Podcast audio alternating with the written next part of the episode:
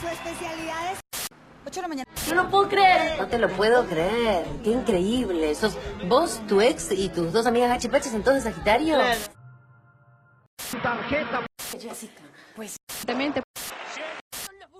Es muy fácil ver la desigualdad, lo notamos todos los días cuando salimos a la calle, vemos gente pobre, gente muy rica, sabemos que las tendencias globales van hacia tener una mayor concentración de la riqueza en pocas manos y la pobreza que se, eh, eh, se extiende.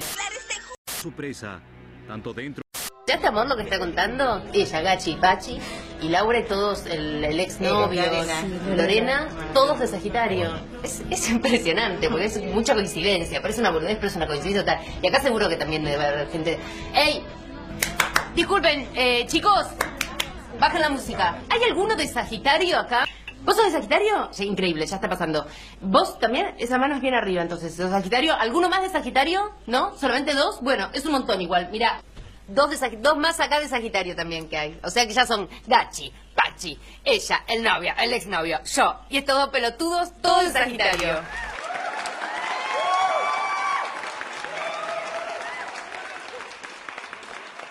Hola, Belu, ¿cómo va? Hola, Vera, ¿todo bien? ¿Y vos?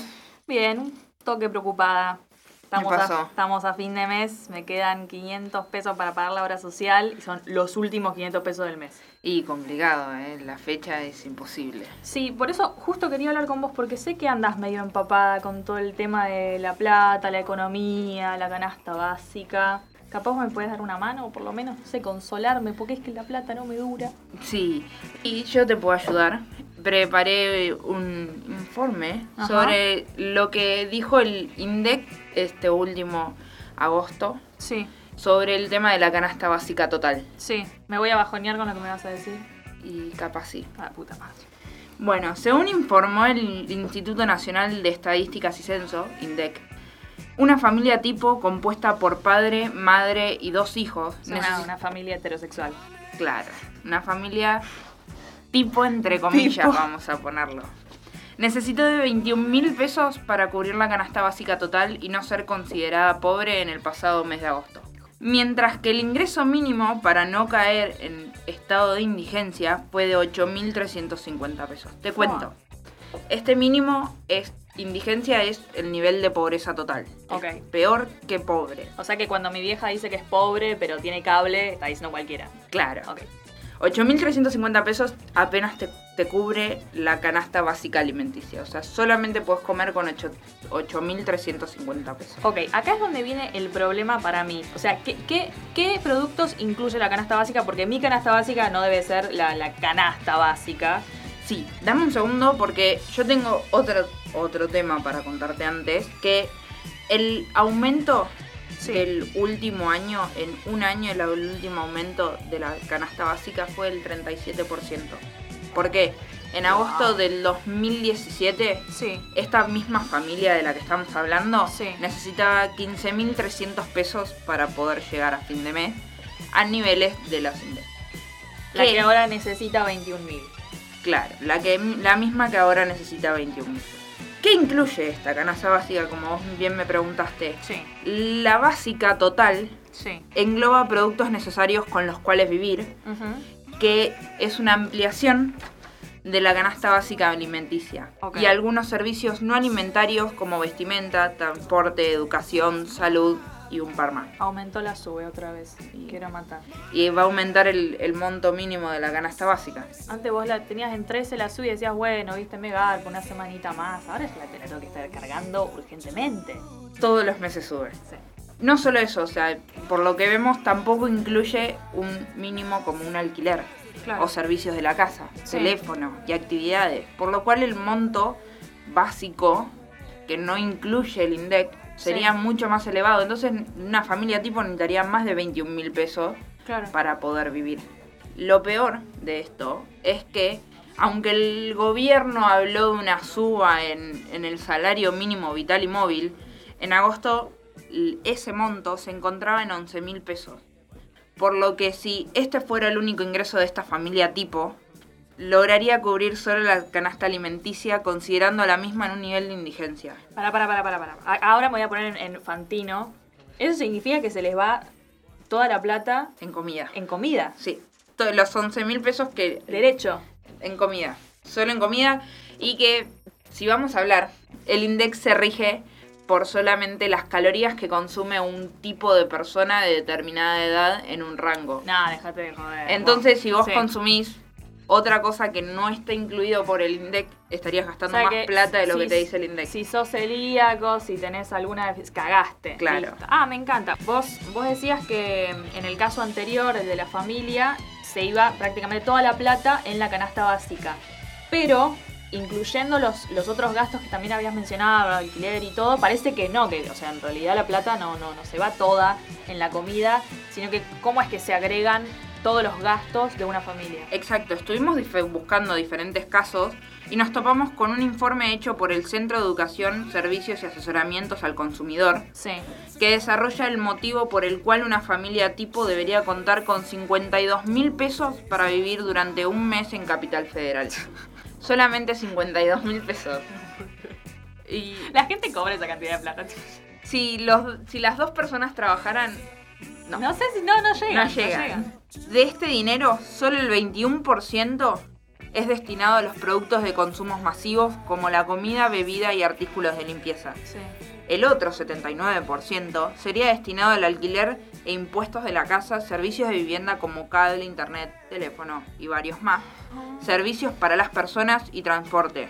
Si bien el estudio que hicieron está pensado en una familia que manda a sus hijos a colegio privado, mantiene un coche, una obra social y el- la cuota de un club, no difiere mucho a lo normal, entre comillas, de cualquier persona que viva dentro de la ciudad de Buenos Aires. Cualquier persona, una familia va a un club, tiene actividades de ocio, tiene actividades de diferentes cosas. Y sí, aparte si tenés chicos que los llevas de acá para allá, que tenis, bueno, tenis o no muy tenis, pero alguna Natación. actividad, natación, como para que se mantengan sanos los pibitos también. Claro, una actividad fuera del colegio. Todo esto que me contás me bajonea mucho, eh, la verdad que sí, y me, me- me hace, me hace acordar a otras épocas an- anteriores, ¿no? Donde uno, uno siempre parece que el peor momento es el momento que está pasando, pero si recordamos hace 20 años, como para ir con una referencia en el pasado, eh, Hace un montón. hace un montón, también pasaba algo muy parecido. Y yo te quiero decir que hace 20 años, este año, eh, se cumplieron 20 años del estreno de una serie argentina que marcaría la realidad de los argentinos en la época. La- a ver si la conoces. La apertura la cantaba Vicentico.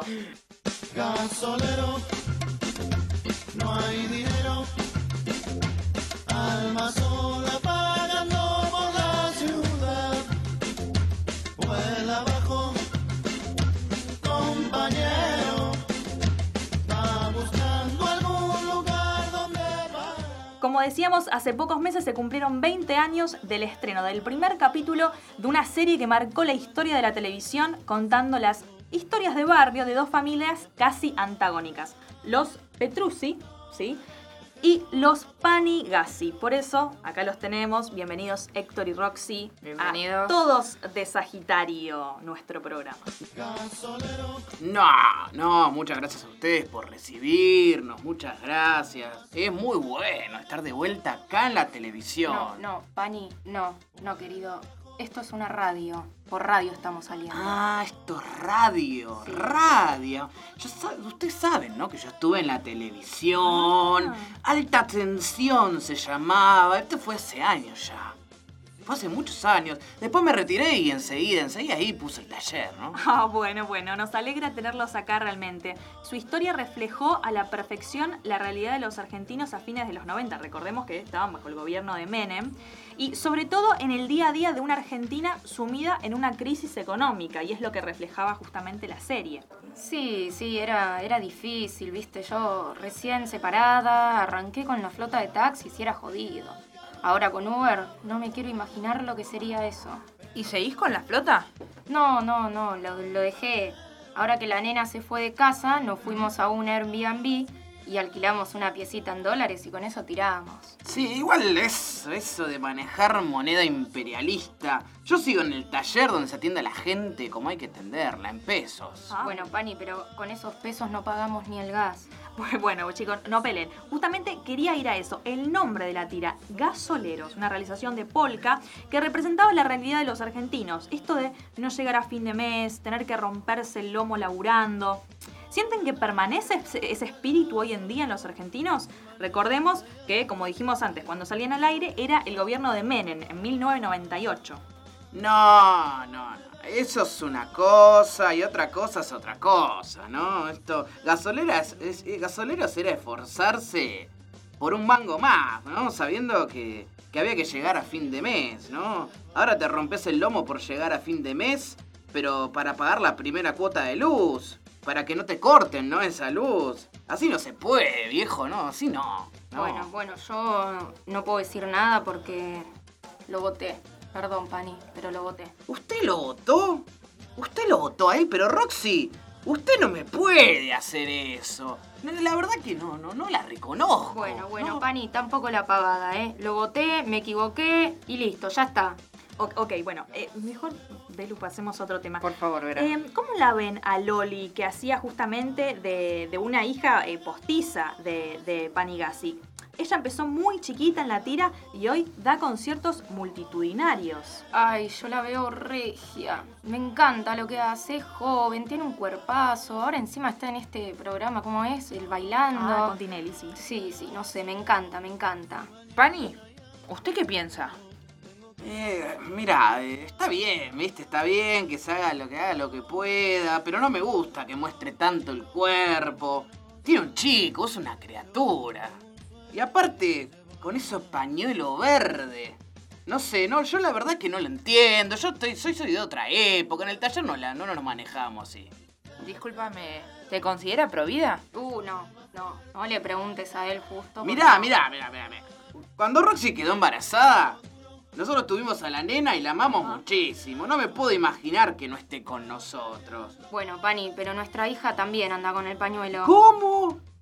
¿Cómo que anda con eso? ¿Y usted cómo sabe? ¿Cómo, cómo sabe vos? Perdón, yo acá soy el último orejón del tarro. Me toman por estúpido, viejo. Bueno, pues- bueno eh, Panigasi y Roxy, les agradecemos mucho por habernos eh, acompañado en el programa. Ay, Pani, yo no aborté porque no tenía un mango y usted tampoco. No, no, termínenla. En casa, en casa, vamos, vamos a hablar de esto. No puede ser. Se me está subiendo la... Bueno, definitivamente hubo alta tensión acá.